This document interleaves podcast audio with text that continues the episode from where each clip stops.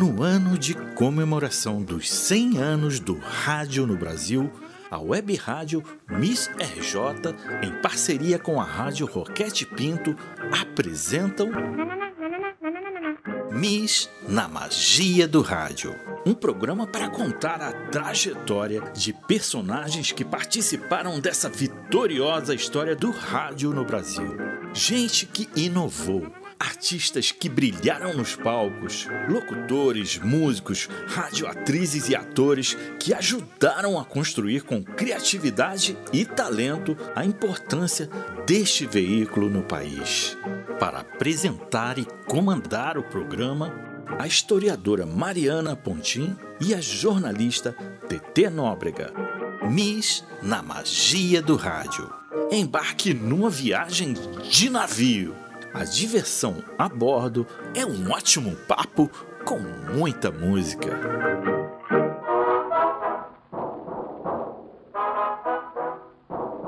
Mais um programa da série Curiosidades Musicais. Atenção, aí vem o Almirante. Olá, eu sou Mariana. Olá, e eu sou a TT. Duas marujas navegando nos mares da história. Continuando com o nosso personagem, vamos mostrar outras facetas de Almirante. Agora vamos entrar no clima do sobrenatural. O caro ouvinte tem medo de fantasma, assombração? Gosta de histórias misteriosas? Você não acredita no sobrenatural? Então ouça.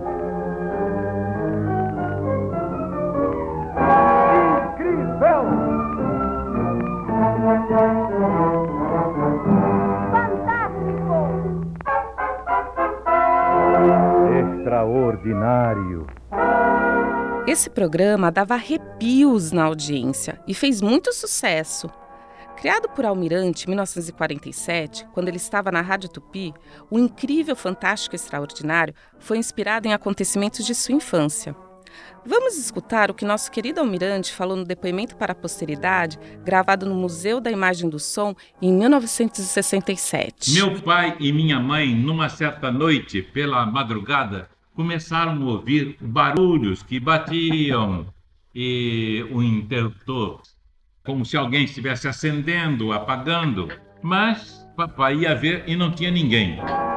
O incrível, fantástico, extraordinário era um programa elaborado com cartas enviadas pelos ouvintes de todo o Brasil. E Almirante pedia que esses colaboradores fossem rigorosamente verdadeiros em seus relatos. Almirante acreditava nessas histórias. O programa, com roteirização, efeitos sonoros, radioatores e arranjos especiais da Orquestra Tupi, ficou 11 anos no ar, com casos impressionantes. Preparem-se para ouvir hoje quatro episódios espantosos. Primeiro, o do bambuzal mal assombrado. Segundo, o do fantástico transeunte da rua José dos Reis. Terceiro, o do endiabrado saci da picada da Madalena. E quarto, o dos estranhos passageiros do bonde da linha da pedra. Avançando um pouco no percurso, em 1969, Almirante participou do longa-metragem Incrível, Fantástico, Extraordinário, dirigido por Adolfo Chandler e com narração de Mário Lago. Mas quando ele fazia os programas Incrível, Fantástico, Extraordinário, No Tempo de Noel Rosa e Recolhendo Folclore, Almirante sofreu um derrame e perdeu a fala. Estava a 39 dias de completar 50 anos em 11 de janeiro de 1958. Almirante sabia mais de 500 músicas de cor. Após o derrame, ele teve que reaprender a falar e conseguiu se lembrar de quase todas as melodias. É um momento também que coincide com a decadência do rádio em geral, com poucos patrocínios e a migração de nomes como Haroldo Barbosa, Antônio Maria e Sérgio Porto para a TV, que estava conquistando o público naquele momento. O veículo de massa estava mudando, do som para a imagem, da imaginação para a materialização visual. Mas o rádio nunca saiu e nunca sairá dos lares e dos corações, com outros formatos, outros suportes. Peraí! Estamos saindo da nossa rota. Ah, Cadê a bússola? Aqui giramos o leme e voltamos. Almirante também atuou como dublador de personagens de desenhos da Disney. Na dublagem original, em Branca de Neve de 1937, ele era o espelho mágico e o anão mestre. Só poderia ser, né? E a Branca de Neve era a Dalva de Oliveira. Em Pinóquio, de 1940, era a raposa João Honesto. O grilo falante era o ator e humorista Mesquitinha. E quando cantava, era o Paulo Tapajós. E o Gepeto era o Batista Júnior, conhecido ventríloco, pai de Linda e de Cinha Batista, as famosas irmãs que o MIS tem a salvaguarda das coleções. Em Dumbo, de 1941, Timote era o Braguinha e Almirante era a cegonha que cantava as músicas Dorme Neném e Parabéns para Você.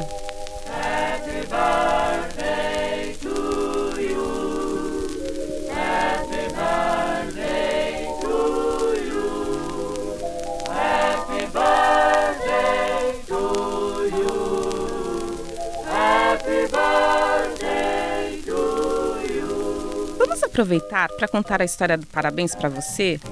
Música que todo mundo conhece e canta. Almirante foi o idealizador do Parabéns a Você, que completou 80 anos recentemente, em 6 de fevereiro deste ano.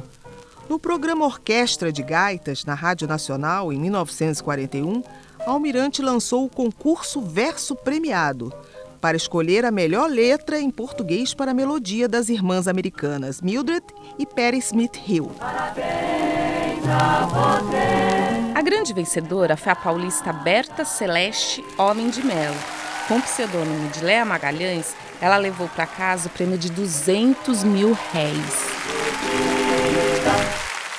No acervo do MIS, documentos importantes marcam esse momento histórico, como os registros do prêmio pago, os roteiros dos programas e a gravação da versão brasileira de Léa Magalhães, com os vocalistas, os trovadores, acompanhados pelos milionários do ritmo. O que é que a baiana tem?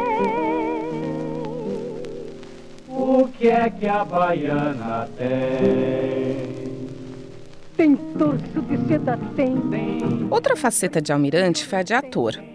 Atuou nos filmes Alô, Alô Brasil, de 1935, dirigido por Wallace Downey, e Alô, Alô Carnaval, de 36, dirigido por Ademar Gonzaga e roteirizado por João de Barro e Alberto Ribeiro. E ainda nos filmes Estudantes, de 1935, e Banana da Terra, de 38, com roteiro de João de Barro e Mário Lago, onde contracenou com a brasileiríssima Carmen Miranda. Que aparece pela primeira vez estilizada de baiana e lança a música de Dorival Caymmi, O que é que a baiana tem? Tem torso de seda, tem, tem, tem brinco de ouro, tem, tem, corrente de ouro, tem, tem, tem pano da costa, tem, tem, tem pasta rentada, tem, tem, pulseira de ouro, tem, tem saia engomada, tem, tem, tem sandália enfeitada, tem, tem, e tem graça como ninguém.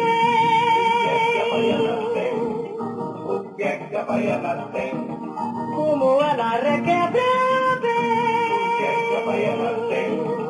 O que é que a baiana tem? Quando você se requebra, caia por cima de mim, caia por cima de mim, caia por cima de mim. O que é que a baiana tem? O que é que a baiana tem? Mas o que é que a baiana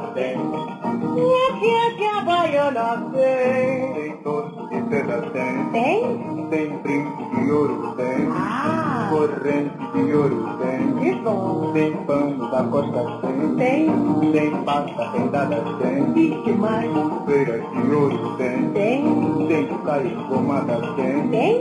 Sandália enfeitada, tem. Só vai no bolsinho quem O que é que a baiana tem? Almirante conheceu Carmen Miranda no finzinho dos anos 20, uma parceria que rendeu músicas e atuações no cinema. Eles eram amigos pessoais e de trabalho. Almirante cuidava dos interesses da cantora no Brasil, quando ela foi para os Estados Unidos. Por sua vez, a pequena notável trouxe de lá um presente para o seu amigo Almirante, que é uma das preciosidades do MIS, um dos primeiros rádios de pilha produzidos nos Estados Unidos. Almirante foi amigo de Carmen, Braguinha, Lalá, Noel Rosa e foi guardião das obras deles. bem como de muitos outros artistas, músicos, intérpretes, compositores. Vamos entrar nos arquivos da mais alta patente do rádio? Tal como Mário de Andrade, Almirante colecionava tudo, até rótulo de aguardente. Ele começou a montar seu arquivo em 1928. O trabalho na rádio só contribuiu para que ele crescesse. Seu acervo foi o primeiro e talvez até hoje seja o maior acervo de música popular brasileira, sem contar com as instituições. No depoimento para a posteridade, a gente vê que Almirante era movido a paixão, um homem determinado. Os arquivos aumentavam e ele só teve uma saída: Acredite, precisou comprar uma casa para abrigar a imensa quantidade de discos, fichários, armários, livros, músicas e outros itens. A verdade é a seguinte: eu não parei de trabalhar nunca. Eu fiz, eu fiz o que era possível. Não quero dizer que tenha feito um negócio bom, mas eu fazia, eu trabalhei. A melhor prova é a seguinte: eu fui obrigado a comprar este, esta biblioteca, que hoje não é minha, é do Estado, é do Museu de Imagem e Som. Muito bem, eu comprei todas aquelas músicas. Muita gente fica imaginando que isto aqui foi a, foi a, estação de rádio. Não, senhor, eu comprei aquilo tudo sozinho, sabe? Ah, com as minhas rendas que não eram talvez miseráveis, mas eu comprava aquilo tudo as editoras de músicas não me daram música, me davam, eu comprava. Eu sempre comprei música. Eu ia para as estantes de, de editoras, eu ficava namorando, lamentando que eu não tinha dinheiro para comprar uh, tantas músicas. E ficava namorando, ia uh, examinando, então comprava só umas duas ou três ou quatro ou cinco, porque naquela ocasião uma, uma, uma música custava 1.500, 2 mil reais. 2 mil reais que era dinheiro já naquele tempo, viu? O arquivo de Almirante foi comprado pelo Estado da Guanabara em 1964, por meio do antigo BEG, Banco do Estado da Guanabara, para junto com as coleções iconográficas de Augusto Malta e de Guilherme Santos, e mais a discoteca de Lúcio Rangel, comporem o acervo inicial do museu, inaugurado em 1965. Há livros e periódicos, biografias de músicos, cantores e compositores, pesquisas que realizava para os programas que apresentava e produzia, roteiros dos programas, cartas de ouvintes. Ele era campeão de cartas, partituras, discos, fotos, instrumentos musicais, especialmente os de percussão. Enfim, uma farta e preciosa documentação que está sob a salvaguarda do MIS desde a sua criação em 1965. Seu arquivo possui milhares de itens e Almirante organizou por fichas. As buscas podiam ser feitas por autor ou título, mas Almirante fez isso sem ter feito nenhum curso de arquivologia. Atualmente, o Arquivo Almirante compõe uma das coleções do MIS. Aliás, ele não concluiu o segundo grau, pois teve que trabalhar com 15 anos para ajudar no sustento da família. Fez apenas um cursinho de contabilidade, ou seja, foi autodidata em tudo que atuou, em tudo que inventou. Almirante trabalhou no MIS, em seu arquivo, organizando e atendendo aos pesquisadores de 1965, quando da inauguração do museu, até o fim de sua vida, em 1980 foi do Conselho de Música Popular do MIS, criado em 1966, nascido sob inspiração de Ari Vasconcelos e do então diretor do MIS, Ricardo Cravo Albim. Henrique Forais Domingues faleceu em 22 de dezembro de 1980, aos 72 anos de aneurisma cerebral. Seu corpo foi velado no saguão do MIS sede Praça 15. A biblioteca do MIS foi reaberta este ano ao público, depois de anos fechada, e ganhou o nome de Almirante. É uma homenagem do MIS ao mais original e criativo radialista, pioneiro e inovador em tudo que trabalhou e ainda aquele que ajudou a construir a identidade do próprio museu. E a nossa viagem chegou ao fim. Chegamos ao porto, lançamos âncora aqui. Obrigada, Almirante. Esperamos que você, ouvinte, tenha gostado. Até o próximo episódio. Estamos gratas pela sua companhia. Obrigada. Miss na Magia do Rádio. Na próxima semana, às 8h45 da manhã, não perca um novo episódio. 100 anos do rádio no Brasil. Uma homenagem do Museu da Imagem e do Som do Rio de Janeiro.